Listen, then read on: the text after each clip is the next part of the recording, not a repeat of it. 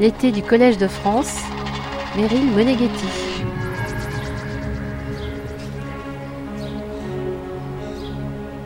De quelle façon, jusqu'à la pandémie de Covid débutée en 2020, la qualité de vie des plus défavorisés a-t-elle pu nettement s'améliorer? Comment l'urgence climatique et les polycrises actuelles sapent-elles ces avancées et pèsent-elles sur les plus pauvres? Enfin, que sont les expérimentations aléatoires menées par l'économiste Esther Duflo, fine analyste et arpenteuse des questions et terrains les plus divers, des moustiquaires gratuites pour lutter contre le paludisme à l'énigme d'habitants défavorisés ne s'inscrivant pas à un programme gratuit de raccord à l'eau potable. Diplômé d'histoire et d'économie à l'école normale supérieure, prix Nobel d'économie en 2019, couronné de nombreux prix et récompenses avec ses coéquipiers, Esther Duflo a une longue et belle expérience à l'international entre laboratoire et terrain professeure au Massachusetts Institute of Technology, le fameux MIT aux États-Unis, elle est titulaire depuis 2022 au Collège de France de la chaire statutaire Pauvreté et politique publique. Cet économiste, qui a d'emblée défendu une approche plus humaniste de sa discipline, refuse de la voir se limiter à une conception mathématique et par grands modèles, loin des aspects concrets des terrains et des détails qui n'en sont pas, comme elle va l'expliquer dans l'heure. Pour la chercheuse qui ne cesse d'évaluer et d'affiner, c'est aussi un retour dans l'institution pluriséculaire et la réalisation d'un bilan. En effet, de 2008 à 2009, Esther Duflo a détenu la première chaire internationale intitulée Savoir au pluriel contre pauvreté au Collège de France, une chaire soutenue par l'Agence française de développement nous initions à ces divers travaux d'expérimentation sur 15 ans, l'économiste souligne que nous avons besoin pour les défis posés par le réchauffement climatique du même travail d'évaluation patient, un peu long, qui a été réalisé pour la lutte contre la pauvreté. Enfin, pourquoi selon elle les questions de politique économique impliquent-elles souvent une bonne part de plomberie?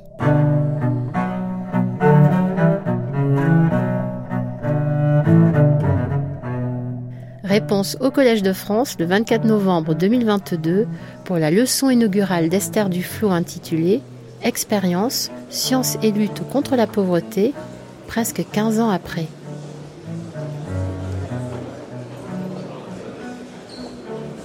Monsieur l'administrateur, chers collègues, chers amis, bonjour à toutes, bonjour à tous. Il y a presque 15 ans, euh, vous me faisiez euh, l'honneur euh, inhabituel à moi, une, jeune femme de 36 ans à l'époque, de m'inviter dans ces amphithéâtres pour prononcer une première leçon inaugurale. J'avais saisi cet instant, cette opportunité, pour appeler de mes voeux une science économique qui soit plus humaine, plus pragmatique, et une politique économique qui soit plus humaine et plus pragmatique. L'espoir était de dépasser l'opposition entre d'un côté euh, le désespoir euh, qu'on pourrait euh, ressentir devant les problèmes liés à la grande pauvreté dans le monde, et de l'autre la facilité trop, grande de solutions à l'emporte-pièce qui viendrait résoudre tous les problèmes d'un coup. Au contraire, de donner une main à chacun à sa mesure pour résoudre les problèmes concrets qui sont associés au fait d'être extrêmement pauvre. J'avais proposé à l'époque euh, qu'une pierre euh, de ce projet pouvait être euh, les expériences aléatoires. Mais évidemment, les expériences aléatoires étaient alors dans l'enfance, en quelque sorte, des, petits, des petits enfants. donc les projets commençaient à peine, le JPAL avec une centaine de projets actifs. Donc ce que j'ai pensé que je pouvais faire aujourd'hui, c'est 15 euh, ans plus tard, tirer, pas, pas encore un bilan, mais peut-être euh, euh, une petite une idée de, de, ce qui s'est passé depuis. Est-ce que nous avons progressé? Sur, la question, sur les questions de la pauvreté, en particulier des solutions à apporter à la pauvreté et sans vouloir tout attribuer évidemment au mouvement des expériences, qu'est-ce qu'on peut dire, que, quel, quel rôle ont joué cette méthode euh, à la fois dans la définition des problèmes économiques et dans, la, euh, dans, les, politiques, dans les politiques économiques? Commençons donc par les bonnes nouvelles. On ne se rend pas forcément complètement compte quand on habite euh, en France ou dans les pays de l'Ouest, mais en fait la pauvreté a reculé dans le monde de manière importante et systématique. Entre 2010 et 2019, elle a été divisée par deux. Si on prend la pauvreté extrême, c'est-à-dire le nombre de gens qui vivent avec moins de 2 euh, dollars par jour et par personne, passant de 15% à, à 8%. Et par ailleurs, cette réduction énorme de la pauvreté n'est pas due, comme on l'entend souvent, juste à la croissance rapide euh, qu'a connue la Chine ou l'Inde, où il y a à fois beaucoup de gens et donc beaucoup de gens qui sont sortis très vite de la pauvreté. En fait, si vous regardez ce, graphique, vous voyez au contraire que, en termes de points de pourcentage, les plus grandes diminutions de pauvreté ont été connues dans des pays qu'on trouve dans tous les continents, des pays que vous n'attendriez pas forcément comme les grands vainqueurs de la lutte contre la pauvreté, comme la Tanzanie, où les progrès ont été les plus rapides, mais aussi euh, la, République démocratique du Congo, le Pakistan, la République kirghize, par exemple. On trouve euh, ces pays donc, dans, presque tous les continents, pas l'Europe évidemment, où les gens sont déjà beaucoup plus riches. Donc cette réduction de la pauvreté extrême n'est pas seulement la victoire de la croissance rapide de la Chine. Alors bien sûr, vous pourriez dire, oui, c'est bien, c'est une bonne chose, mais c'est un triomphe assez euh, limité de faire passer les gens euh, juste en dessous de 2 dollars par jour, à juste au-dessus de 2 dollars par jour, parce que 2 dollars c'est tellement peu qu'il suffit finalement de quelques miettes euh, de notre prospérité commune pour pouvoir faire passer les gens au-dessus de ce seuil. Par ailleurs, bien que évidemment c'est un seuil qu'on considère en termes de prix fixe, donc ça tient compte de la montée des prix, est-ce que quelqu'un qui vit avec juste 2 dollars par jour et par, et par personne a une vie euh, digne? Donc est-ce que cette diminution de la pauvreté extrême euh, rapide n'est pas seulement le résultat d'une ligne qui est placée à un niveau qui est bas de manière inacceptable? La manière de répondre à cette question, c'est de s'attacher non seulement à la pauvreté économique en termes de, consommation ou de revenus, mais aussi à la qualité de la vie euh, des plus pauvres. Évidemment, une partie très importante de la qualité de la vie, c'est d'être en vie. Et les progrès, là aussi, ont été rapides, avec une diminution par deux depuis 1990 de la mortalité maternelle et infantile. Et là encore, on trouve cette diminution de la mortalité maternelle et infantile, pas seulement dans des pays qui ont eu des croissances économiques rapides, euh, mais dans des pays qui ont eu par exemple très peu ou aucune croissance économique, comme Malawi par exemple, euh, qui, malgré cela, est un des pays où les progrès ont été les plus rapides. Et on trouve les progrès, de manière générale, en termes de points de pourcentage, ont été les plus rapides en Afrique euh, subsaharienne et en Asie du Sud. Alors d'où viennent ces progrès? En partie, à mon avis, d'un progrès du pragmatisme, aussi bien chez les gouvernements des pays en développement et aussi dans la communauté internationale, qui a su se déplacer du consensus de Washington sur l'importance de la croissance économique, de la réduction des, déficits, etc., etc., de, de ces indicateurs macro s'appuyant sur une discipline fiscale importante, pour passer à une définition, disons, du succès euh, économique et politique d'un pays plus euh, général, avec d'abord les objectifs du millénaire, qui étaient huit, puis ensuite les objectifs de développement durable, qui englobent l'éducation, la santé, l'environnement, le respect des femmes, etc. Donc ces objectifs du millénaire, puis les objectifs euh, de développement durable, ont permis de concentrer l'attention des décideurs et des décideuses politiques sur des euh, objectifs beaucoup plus concrets, spécifiques et atteignables que, euh, ce que ce qui était le cas avant. Le résultat a été moins de manichéisme, où on avait avant une opposition entre euh, la croissance à tout prix, où l'aide extérieure va résoudre tous les problèmes, ou euh, renverser le capitalisme est le seul moyen de résoudre tous les problèmes, donc de, solutions, euh, disons un petit peu de ces solutions à, l'emporte-pièce, euh, avec évidemment des exceptions, comme par exemple le Venezuela, qui a mis l'idéologie un petit peu au cœur de son action, sans grand succès du point de vue du développement humain. Ce qui a eu deux avantages. D'abord, parce que, comme à la génération de mes parents, on le disait en 1968, on ne tombe pas amoureux d'un taux de croissance. Donc là, la croissance économique en tant que telle n'a aucun bénéfice. Elle n'a un bénéfice que dans la mesure où elle peut conduire à une augmentation du, bien-être de, tous. alors que l'augmentation de la mortalité maternelle est directement un objectif dont on peut euh, tomber amoureux en quelque sorte. Et par ailleurs, l'autre avantage, c'est que les questions bien posées appellent des réponses plus précises. Depuis 2009, je parlais en 2009 du fait que euh, euh, les analyses statistiques des performances des différents pays ne nous ont pas permis de découvrir quels facteurs et quel ensemble de politiques les pays pouvaient à coup sûr mettre en place pour réussir une croissance efficace différents pays comme la Chine, euh, la Corée ont, connu des trajectoires entièrement différentes qui sont difficilement applicables en fait à d'autres pays. Mais par contre, nous avons des connaissances solides et de plus en plus solides sur les interventions efficaces euh, pour vacciner les enfants, prévenir la mortalité maternelle, euh, faire en sorte que les enfants aillent à l'école, peut-être même qu'ils apprennent quelque chose une fois qu'ils y sont, etc. Donc cette concentration sur, sur des objectifs concrets a permis de faire des progrès sur ces objectifs concrets, là où on n'arrivait pas vraiment de manière systématique à expliquer aux pays africains comment, par exemple, euh, faire des progrès sur la question de la croissance. Les expérimentations euh, ont, joué un rôle dans la constitution de cette boîte à outils qui existe maintenant, qui est à disposition euh, des pays et des gouvernements qui souhaiteraient mettre en place ces activités. Alors, rappel très rapide de ce que c'est une expérience sous la forme d'une illustration géographique. Donc c'est le district d'Udaipur euh, au, Rajasthan, théâtre d'une de, nos, expériences d'il y, a plusieurs années.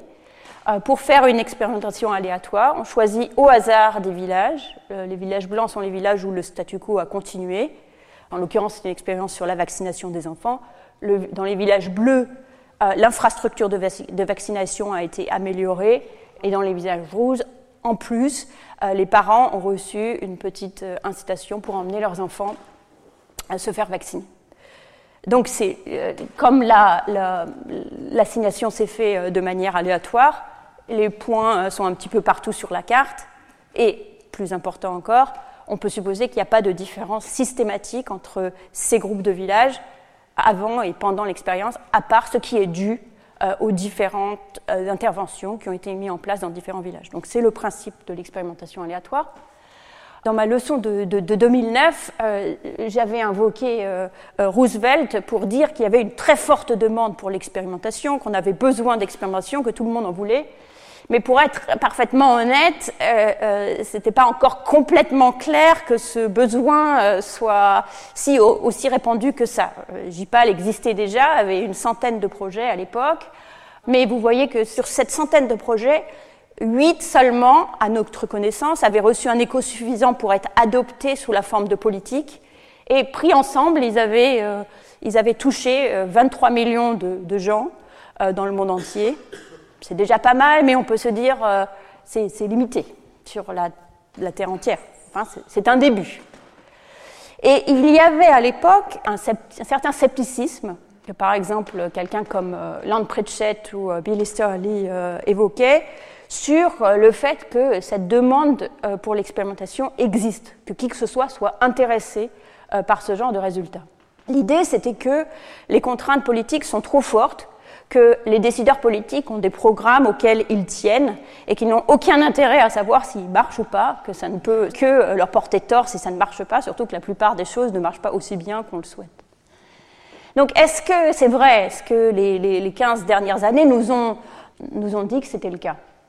Eh bien, il y a une expérience euh, très intéressante où c'est justement les décideurs publics qui sont eux-mêmes les sujets d'expérience, qui a été menée au, Brésil par une équipe euh, de, chercheurs qui euh, s'est rendu à la grande conférence des maires du Brésil, donc où 1500 euh, maires, les, maires au Brésil sont, sont en charge de, de, régions un petit peu plus grandes que ce, qu'on, que ce à quoi on penserait pour une petite ville. Enfin, les 1500 maires du Brésil se, sont réunis et ont participé à deux expériences. La première, euh, c'était plutôt une expérience de pensée, en fait, leur a demandé euh, s'ils étaient prêts à sacrifier une partie de leur, euh, de leur rémunération pour, atteindre, pour venir à cette conférence, en, en, échange de résultats expérimentaux sur les actions sur la petite enfance.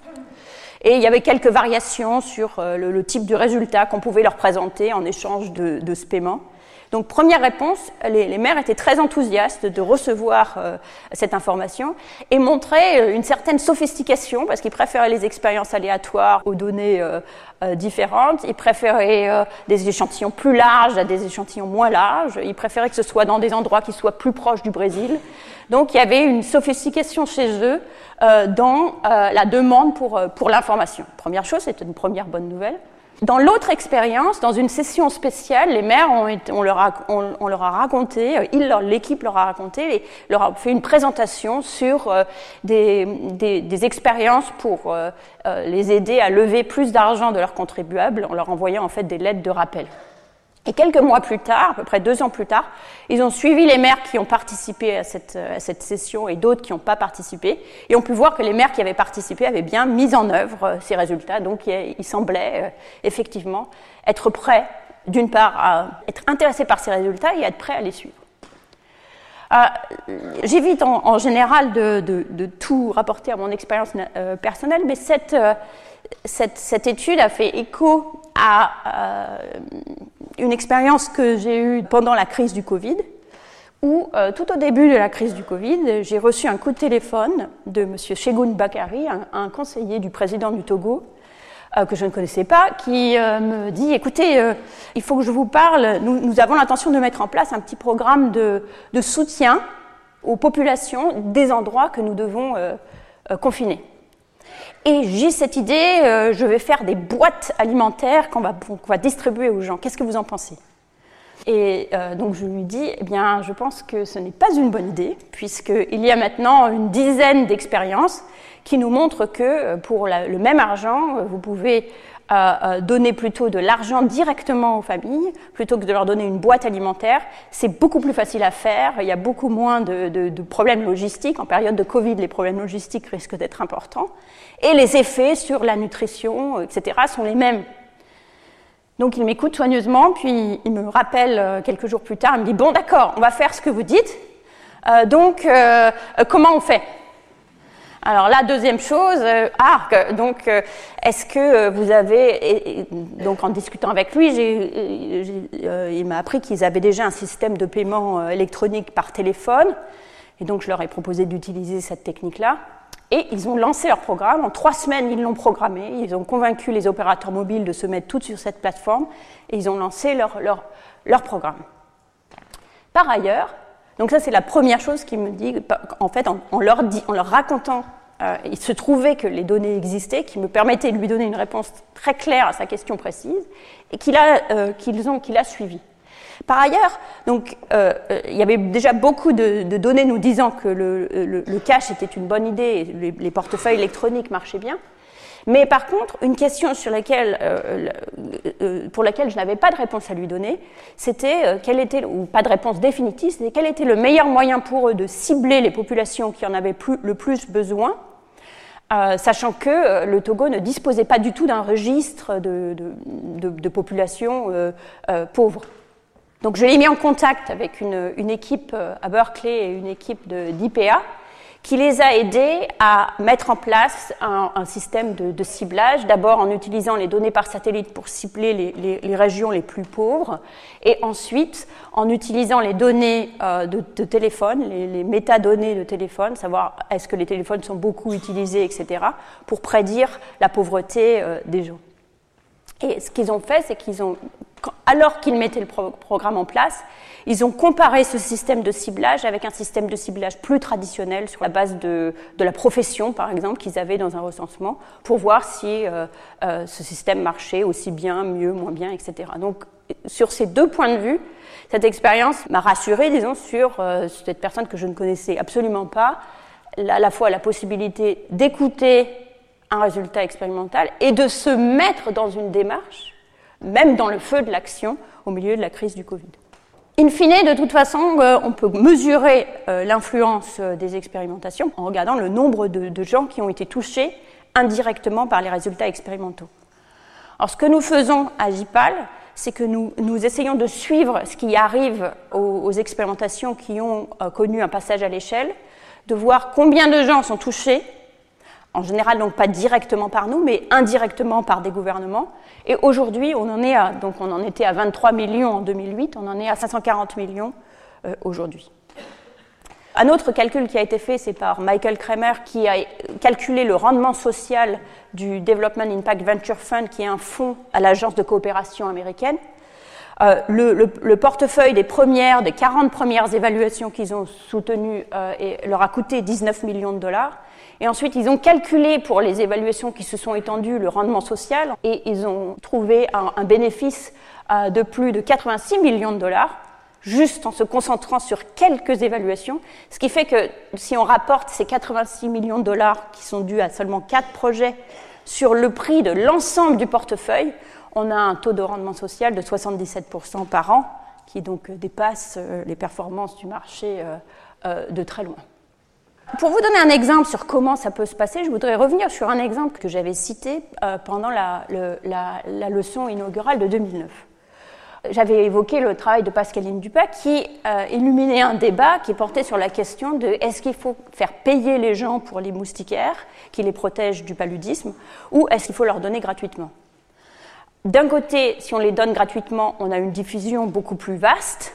D'un autre côté, il y avait une crainte que les gens n'utilisent pas bien un objet qu'ils aient eu gratuitement parce qu'ils n'en auraient pas vu, par exemple, la valeur.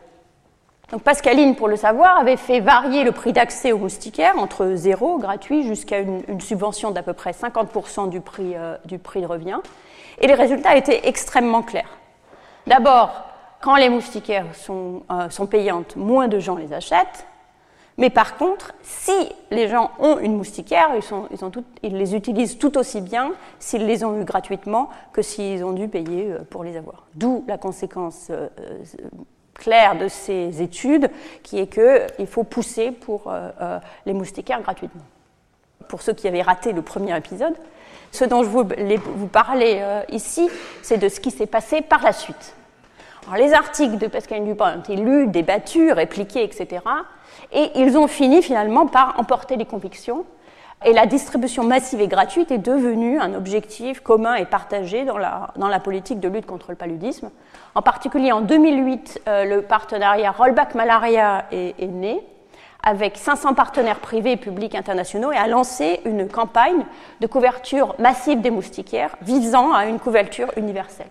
On n'est pas tout à fait arrivé à une couverture universelle, mais en 2019, donc juste avant la crise du Covid, l'OMS estimait que 68% des ménages africains avaient au moins une moustiquaire imprégnée contre 5 en 2000. Donc il y a eu, une, distribution massive de moustiquaires. Euh, un article paru dans Nature qui compare par région, par euh, euh, très très fine, euh, la couverture des moustiquaires estime qu'on peut attribuer à peu près 450 millions de cas de paludisme en moins à la diffusion euh, de ces moustiquaires. Et Bill Easterly, qui, était un avocat de faire payer les moustiquaires, a fini par s'avouer vaincu sur ce point-là seulement, euh, montrant, sa, montrant, sa, magnanimité. il nous dit là, It looks like Jeff Sachs got it more right than I did on the effectiveness of mass net distribution of malaria, illustrant ce tweet par la baisse euh, des cas de paludisme euh, dans la région. Cela dit, cet exemple est un petit peu trompeur parce qu'il est trop simple, il est trop beau, il est trop direct. On va directement du, résultat à convaincre les gens en passant par quelques réplications, mais finalement pas tellement, et une, influence massive à partir de quelques études.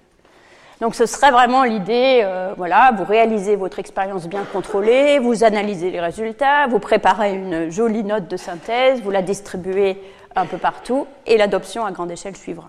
C'était un petit peu le, schéma, pour être honnête, que j'avais euh, dans ma tête euh, en 2009 et que je pensais prendrait le monde d'assaut schéma qui a été, euh, euh, qui, a, qui, a, été aussi critiqué en disant, par exemple, une, petite expérience bien contrôlée euh, ne se réplique pas euh, exactement. Quand on passe à grande échelle, tout change. Les, hommes et les femmes qui mettent les choses en œuvre n'auront pas la même énergie que les premières personnes qui se sentent habitées par le projet.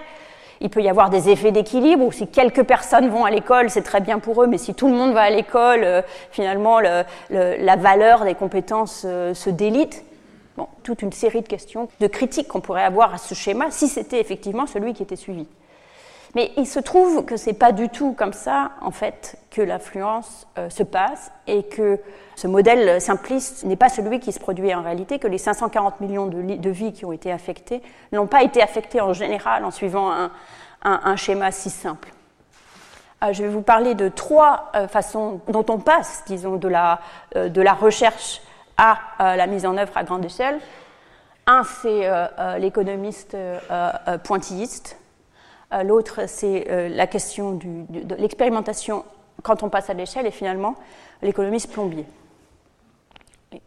L'économiste pointilliste, pour rappeler à ceux qui ne connaîtraient pas la peinture pointilliste, que c'est, euh, c'est une peinture de Georges Seurat.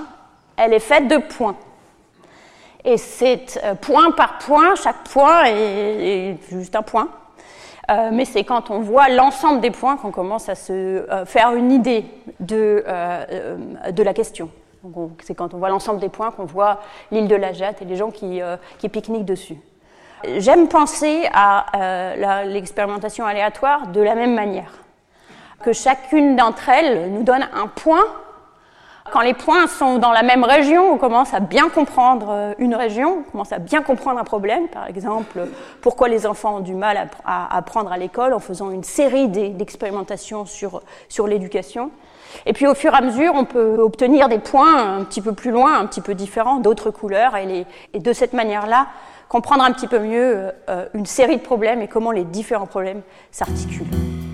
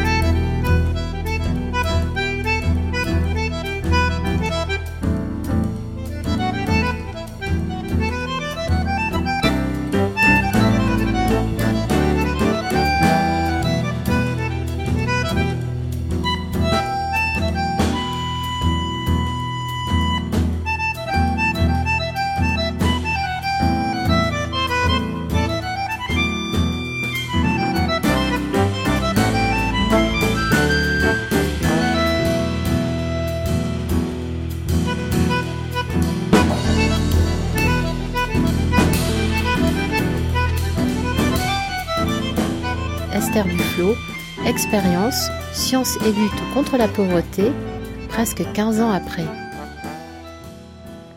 Un exemple donc de multiplier les points et de comprendre mieux un problème en multipliant les points, donc pensez à une petite région de ce dessin, c'est la question du microcrédit.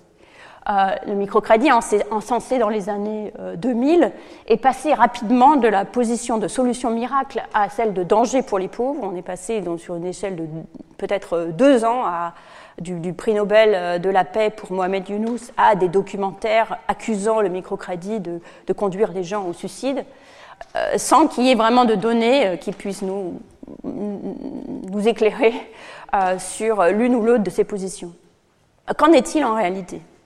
Eh bien, on ne peut pas vraiment le savoir avec une seule expérience, parce que les, les contextes sont extraordinairement différents, les programmes sont extraordinairement différents. Du coup, les premières évaluations qui, ont, euh, qui ont été faites euh, ont eu très peu de retentissement. D'abord parce que les résultats étaient mitigés, et ensuite parce qu'il était toujours facile de dire oui, les résultats sont mitigés parce que. Par exemple, la première, une des premières expérimentations auxquelles j'étais impliquée était en Inde, dans l'Andhra Pradesh, le, berceau du microcrédit. Donc on peut se dire c'est normal, il y avait déjà beaucoup de choses, c'était déjà bien saturé. mais au fur et à mesure, les expériences se sont accumulées, et euh, au bout d'un moment, il y en a eu sept euh, dans différentes régions, avec différentes équipes, différents modèles économiques. Et ces sept euh, ont pu nous, nous, donner deux résultats intéressants. Le premier, c'est qu'en moyenne, dans tous les pays, le microcrédit est décevant, ne conduit pas à une augmentation euh, des profits, ne conduit pas à une augmentation de la consommation des villages.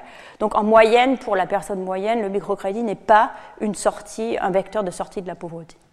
En revanche, une, autre, euh, euh, leçon, c'est que pour les gens qui avaient déjà fait montre d'une volonté d'entrepreneuriat, parce qu'ils avaient déjà un business avant, on trouve des résultats plus importants. Euh, ces, résultats euh, sont tous sur le même graphique parce qu'ils ont été publiés en même temps, d'abord dans une seule revue, et ensuite euh, repris par Rachel Meager, une jeune économiste statisticienne, qui s'est posé la question de est-ce que ces études peuvent nous dire si un point du, graphe peut nous, un point du dessin de, peut nous, nous dit beaucoup sur le point d'à côté?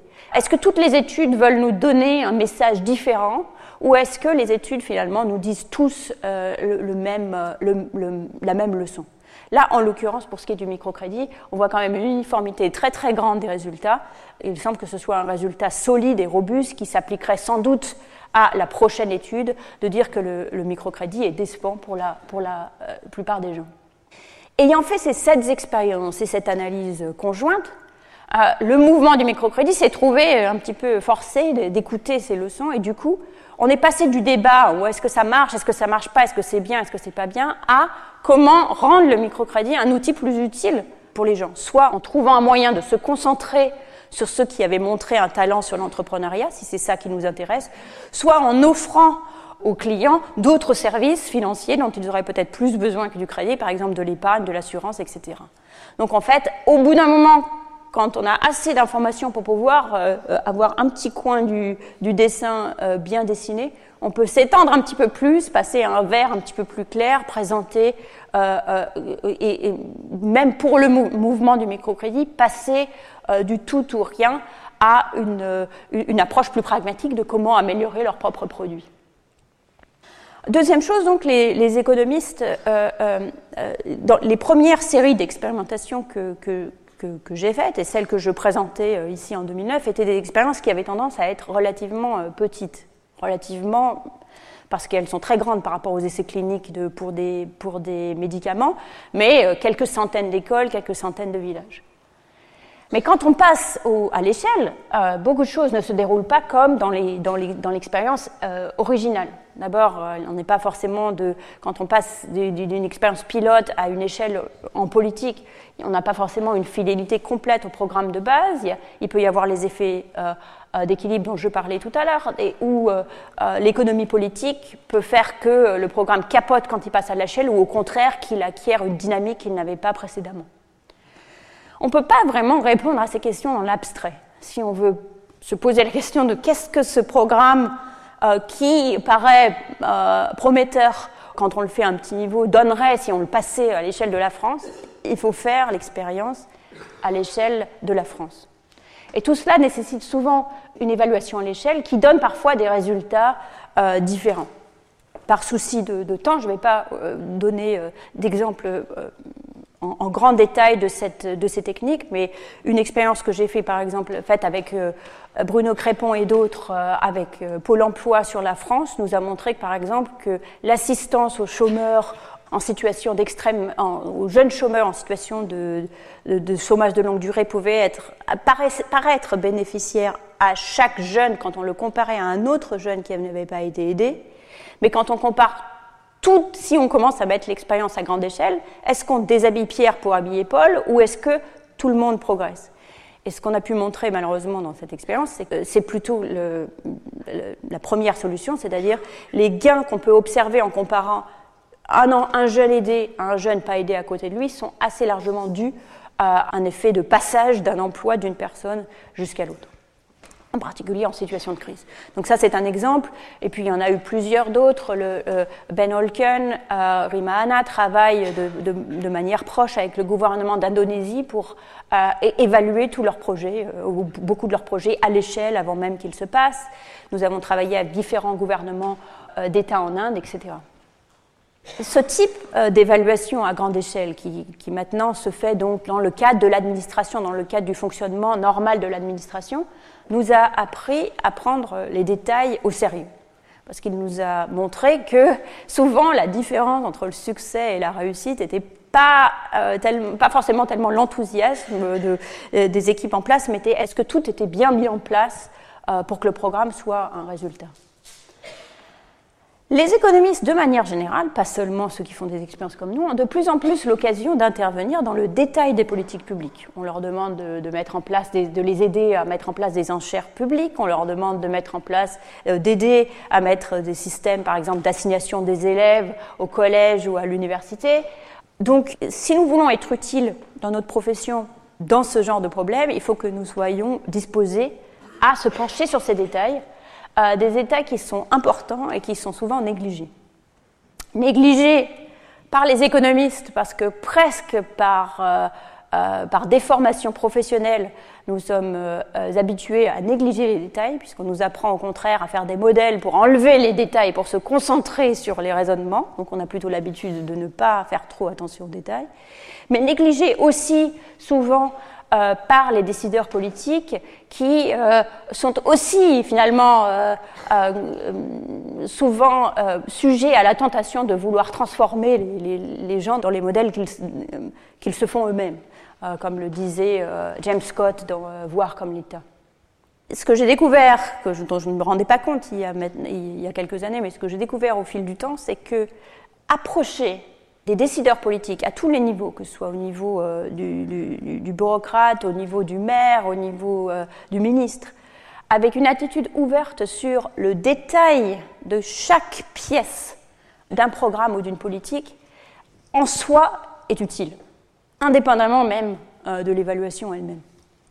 Ce qui demande d'adopter une attitude de plombier, euh, nous ne connaissons pas tous les paramètres à l'avance. Euh, il faut faire au mieux. Euh, on ajuste si c'est pas tout à fait ça. Contrairement à un scientifique qui, pose les termes du problème, ou même à un ingénieur qui est capable de maîtriser très bien l'environnement, au moins dans le cadre de son laboratoire. L'économiste plombier ou le décideur politique plombier, c'est quelqu'un qui est qui démarre forcément d'un modèle ou d'une intuition, euh, mais qui garde l'esprit suffisamment ouvert pour sortir et, essayer quelque chose de différent si cette première intuition ne marche pas comme prévu. Pour vous donner un exemple de plomberie, j'ai choisi un exemple de plomberie, puisque ça, me paraissait plus adapté, qui est un programme que j'ai conduit avec, euh, que nous avons conduit avec Veolia au Maroc. Euh, le, gouvernement du Maroc voulait que euh, les, même les plus, euh, les plus pauvres puissent avoir accès à l'eau chez eux. Donc ils ont mis en place des branchements sociaux subventionnés et ils ont demandé à toute personne qui voulait, toute entreprise qui voulait la concession des égouts, etc., et de l'eau dans une ville, de, de prévoir, de mettre en place ces branchements sociaux. Euh, donc à Tanger, la plomberie lourde avait été faite par Veolia. Ça demande de euh, creuser des, tranchées, de mettre des gros tuyaux, etc. Il y a vraiment de, vrais travail de plombier. La plomberie euh, financière était là aussi, puisqu'il y avait un système de prêt qui était prévu pour chaque personne. Mais, malgré tout ça, tout était en place, la maison était construite, les, tuyaux étaient là, et la demande était très faible. Et donc, quand nous avons rencontré Veolia, c'était leur question, c'est pourquoi? Ah, Pourquoi cette demande est faible? Et en fait, ce dont nous nous sommes rendus compte en, allant rendre visite euh, aux, ménages, c'est que les ménages étaient facilement étaient découragés par une procédure qui était compliquée. Euh, compliquée parce qu'ils devaient aller plusieurs fois à la mairie avec leurs documents pour montrer qu'ils étaient bien propriétaires ou locataires de ce logement et qu'ils avaient donc droit euh, au branchement social. Euh, donc ce que nous avons proposé au gouvernement et à Veolia, c'est de prendre en charge cette dernière étape en allant chez les, euh, bénéficiaires potentiels, leur demandant s'ils étaient intéressés et s'ils l'étaient, faisant des photos des documents en question, de toute façon qui auraient été photocopiés une fois qu'ils étaient allés euh, en ville. donc tout le monde a été d'accord, on a lancé cette expérience et on l'a mis en place donc, de manière aléatoire. Chez nos ménages contrôle, la demande était de 10% et chez nos ménages traitement de 70%. Ce qui nous a permis, en conduisant l'expérience pendant à peu près six mois, de suivre les effets d'avoir l'eau chez soi Et on en a, euh, euh, on, a trouvé des ménages absolument ravis une fois qu'ils avaient l'eau, avec beaucoup moins de, tension, euh, une santé mentale augmentée, etc. ce qui, après, a permis de, revenir sur les ménages contrôles et d'étendre, évidemment, la procédure simple à tous. Donc, c'est montrer qu'il y avait toutes les, les, les, les intentions étaient en place pour un projet qui était, euh, qui était bénéfique, et que c'est ce détail, ce dernier petit détail, qui n'était pas du tout intentionnel, qui avait réduit euh, la demande de manière très forte. Depuis 2009, il y a une prolifération de ce, de ce type d'expérience. On est passé d'expériences de petite taille, euh, bien contrôlées, à l'expérience euh, massive en collaboration avec des gouvernements, donc euh, sur des sujets aussi variés que les flux financiers, l'organisation d'audits euh, environnementaux, l'information, le respect des droits des usagers, etc. Quand la, la plomberie est bien en place, euh, l'avantage est aussi que, euh, comme ces projets se font toujours de manière très étroite, avec une administration qui veut vraiment que ce programme soit un succès, puisque le choix, c'est toujours d'aider à mieux mettre en œuvre ce que les administrations avaient l'intention de faire de toute façon, le passage à l'échelle est beaucoup plus rapide. On n'a pas besoin, parce qu'après, on n'a pas besoin de convaincre les gens, puisqu'ils sont déjà convaincus, en fait.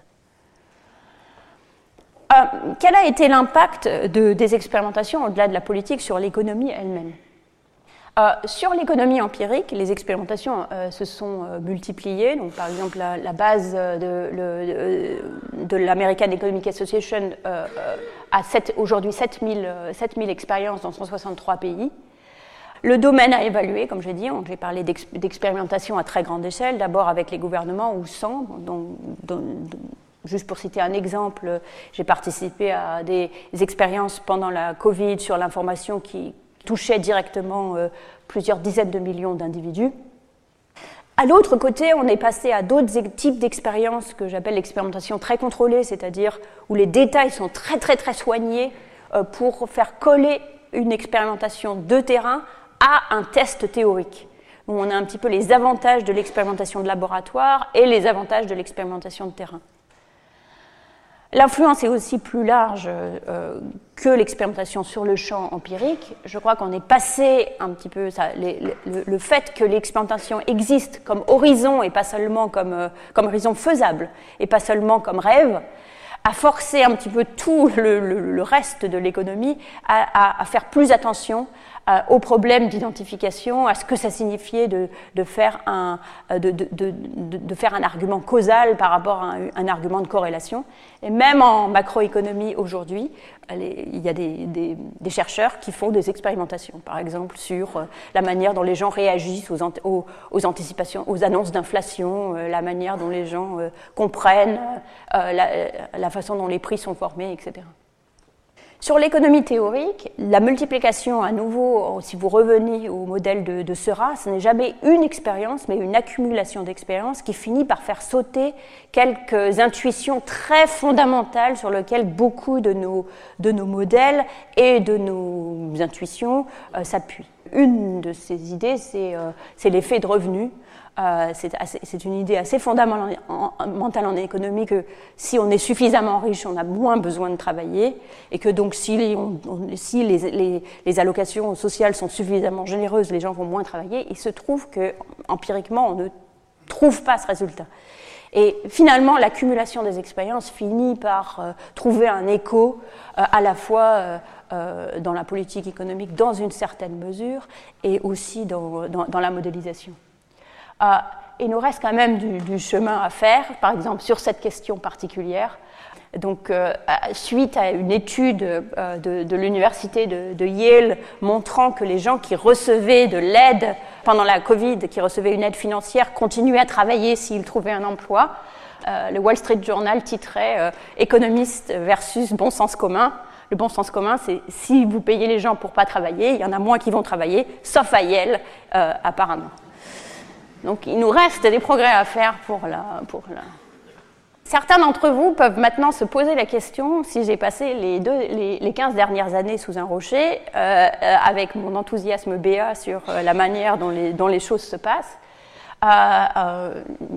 juste les deux dernières années, COVID, les Covid-19, mais sur les 15, l'augmentation des, inégalités, le délitement démocratique, le, fait que les robots vont, remplacer, vont nous remplacer, et bien sûr le changement climatique. Je n'ai pas passé les 15 dernières années sur un rocher, puisqu'après tout, j'ai titré en début 2020 sur les temps difficiles que, nous, vivons. Mais cela dit, ces temps difficiles sont des problèmes de riches.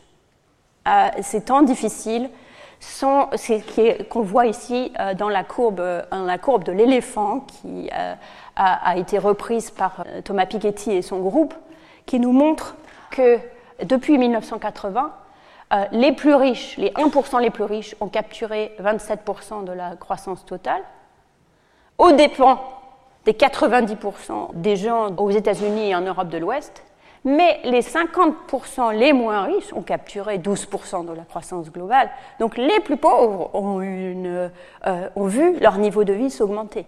Donc on peut tout à fait euh, combiner euh, mon angélisme qui se trouve ici avec des raisons d'être désespéré qui se, trouvent, là. Cela dit, il reste un problème qui n'est pas un problème de riches et qui lie les pays riches aux pays pauvres, qui est celui euh, du, changement, euh, du, changement, climatique. Le dérèglement climatique euh, peut tout changer. Le dérèglement climatique peut rapidement, ou dans les 10 ou 20 prochaines années, changer et nous faire revenir en arrière sur tous les gains dont, je vous ai parlé aujourd'hui. Pour deux raisons. Euh, et particulièrement évidemment dans les pays pauvres. Les pays pauvres ont le malheur de se trouver dans des endroits où il fait déjà chaud. Or, euh, l'effet euh, de, de, la chaleur n'est pas linéaire. Le corps ne supporte pas la chaleur, en particulier au-delà de à peu près 35 degrés. Même chose pour les cultures, etc. À partir de 35 degrés, quelque chose se passe qui est euh, bien pire que, évidemment, une croissance de 20 à 22. Donc on parle d'un réchauffement climatique de 1 euh, à 1 degré et demi, 2 degrés. C'est pas du tout la même chose, 1 degré et demi, 2 euh, degrés en Suède, où on part de 25 degrés en été, et à 1 degré et demi, 2 degrés demi en Inde, où on a déjà beaucoup de jours chauds. Vous voyez ici le nombre de jours que d'ici 2100 il y aura euh, au-delà de 35 degrés. Plus on est rouge, plus il y en a. Et vous voyez évidemment le Sahel, le nord de l'Inde, le Pakistan, etc., qui seront les endroits où il fera de plus en plus chaud. Donc il va faire, euh, si le, étant donné les modèles de changement climatique, les endroits qui sont aujourd'hui chauds, qui sont beaucoup d'endroits pauvres, vont plus en souffrir. Deuxième problème, l'impact de la même euh, augmentation de température, l'impact de la même température est plus euh, létal, plus grave dans un pays qui est pauvre que dans un pays riche, parce que les pays pauvres euh, ont moins de moyens de, se, protéger. Vous voyez ici les Pakistan et l'Arabie saoudite on prévoit à peu près euh, la même température au Pakistan et en Arabie saoudite, mais le Pakistan est beaucoup plus pauvre que l'Arabie saoudite. L'Arabie saoudite est capable de mettre, mettre en place des... De, euh, les gens travaillent moins à l'extérieur, il y a l'air conditionné, etc. Donc la mortalité qu'on peut prévoir dans le futur en se penchant sur ce qui s'est passé dans le passé, euh, nous fait prédire une augmentation de la, mortalité beaucoup plus forte au Pakistan qu'en Arabie saoudite, bien qu'il y ait une même augmentation euh, de la température. De manière générale, les impacts sur la mortalité de jours euh, chauds, on voit ici les températures, les impacts sur la mortalité des températures sont plus forts dans les pays froids, parce qu'ils ont moins l'habitude, et dans les pays pauvres, parce qu'il y a moins de manières de se protéger parce que les gens travaillent dehors, parce qu'ils n'ont pas l'air conditionné, etc. Donc, quand on combine ces deux choses, qui va faire plus chaud dans les pays qui sont déjà pauvres et que les pays qui sont déjà pauvres souffrent plus de la même température chaude, on, obtient le résultat que l'augmentation de mortalité, ça c'est l'augmentation de mortalité due au climat, sera plus, euh, euh, un jour de plus à 35 degrés touche plus l'Afrique euh, que tous les autres pays, et quand on met les deux choses en même temps, la mortalité due au climat sera beaucoup plus forte euh, dans les pays les plus pauvres, en particulier euh, en Afrique, que dans le reste du monde. En Suède, le réchauffement climatique va sauver des vies. parce qu'il fait moins froid en hiver, et donc il y a moins de gens qui meurent de froid. En Afrique, évidemment, ce ne sera pas le cas. Au total, euh, cette étude de Michael Greenstone et, d'autres à, à, Chicago conclut que d'ici 2100, 73 millions de gens par an pourraient mourir chaque année du fait du réchauffement climatique. C'est beaucoup, c'est plus que les morts du sida, de la tuberculose euh, combinées. Ça, c'est le premier problème que nous avons.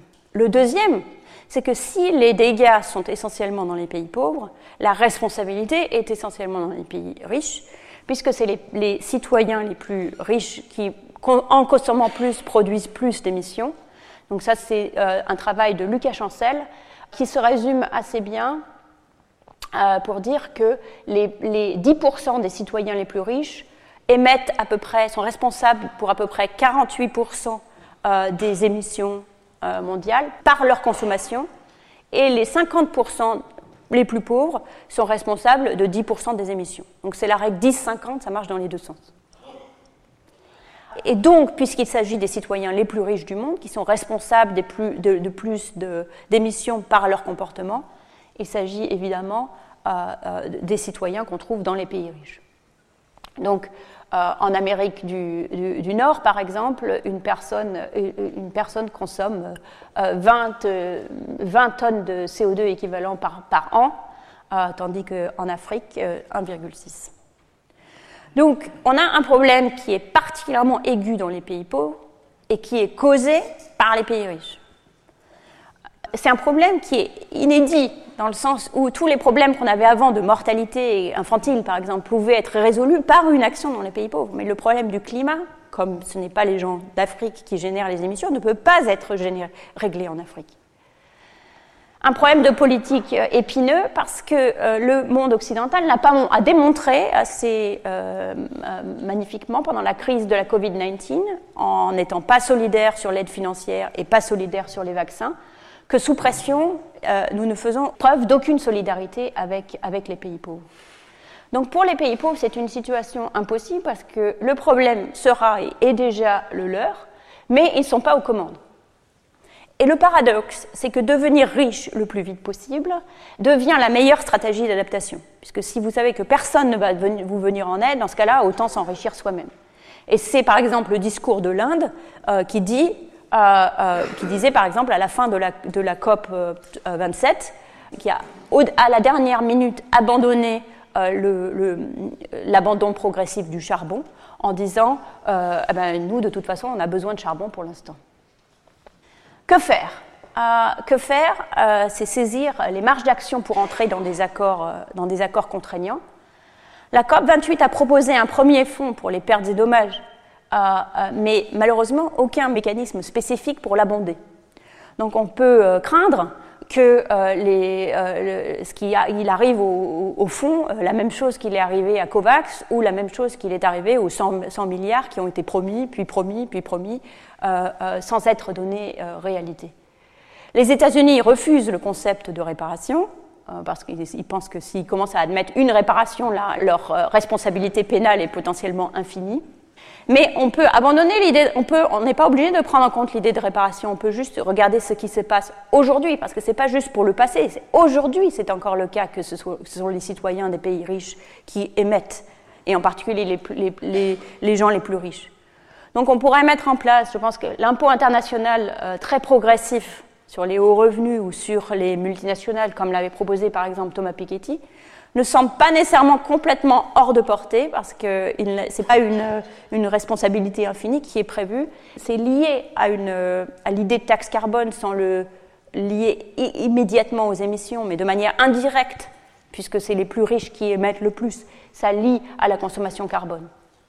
Après, l'idée du fonds qui avait été proposé justement de le mettre dans un fonds qui soit exclusivement dédié aux pays pauvres, euh, qui, ferait des dons et pas des prêts pour financer les dégâts, mais aussi l'adaptation et la mitigation dans les pays pauvres, me paraît euh, indispensable, puisque jusqu'à maintenant, ça n'a pas été euh, du tout fait.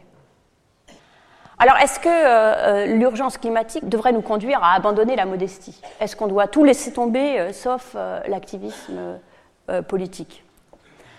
Je ne pense pas, peut-être parce que ce n'est pas mon euh, tempérament. Il reste des millions de pauvres aujourd'hui. dont les vies sont menacées par beaucoup de choses différentes, et pas seulement le réchauffement. Euh, l'éthique et l'instinct nous forcent à nous préoccuper d'eux, aujourd'hui et maintenant, et pas seulement euh, des personnes dans le futur. Première raison. C'est pour ça que je ne veux pas abandonner de me préoccuper de l'éducation, de la nutrition, de la santé aujourd'hui, même si je sais qu'il est important aussi euh, de, penser au climat.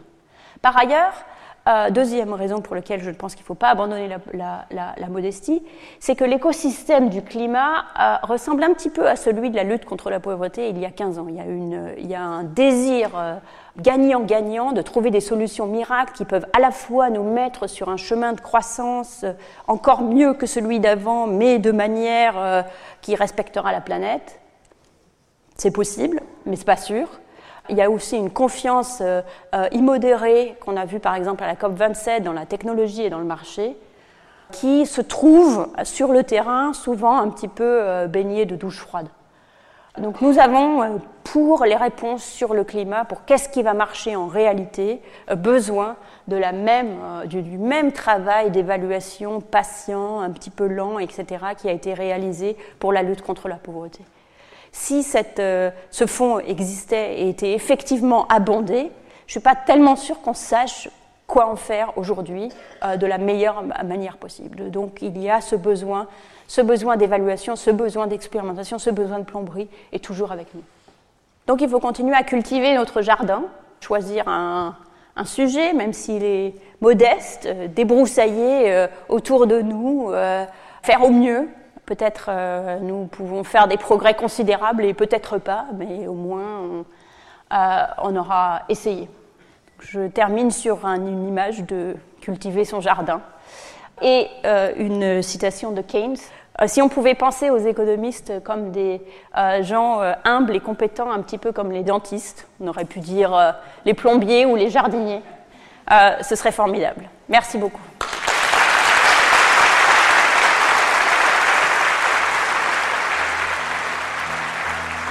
Le Collège de France et France Culture vous ont présenté l'économiste Esther Duflo, sa leçon inaugurale intitulée Expérience, science et lutte contre la pauvreté, presque 15 ans après. Sur les sites de France Culture et du Collège de France, vous retrouverez toutes les informations autour de cette diffusion, la vidéo, la bibliographie, ainsi que l'ensemble des cours d'Esther Duflo.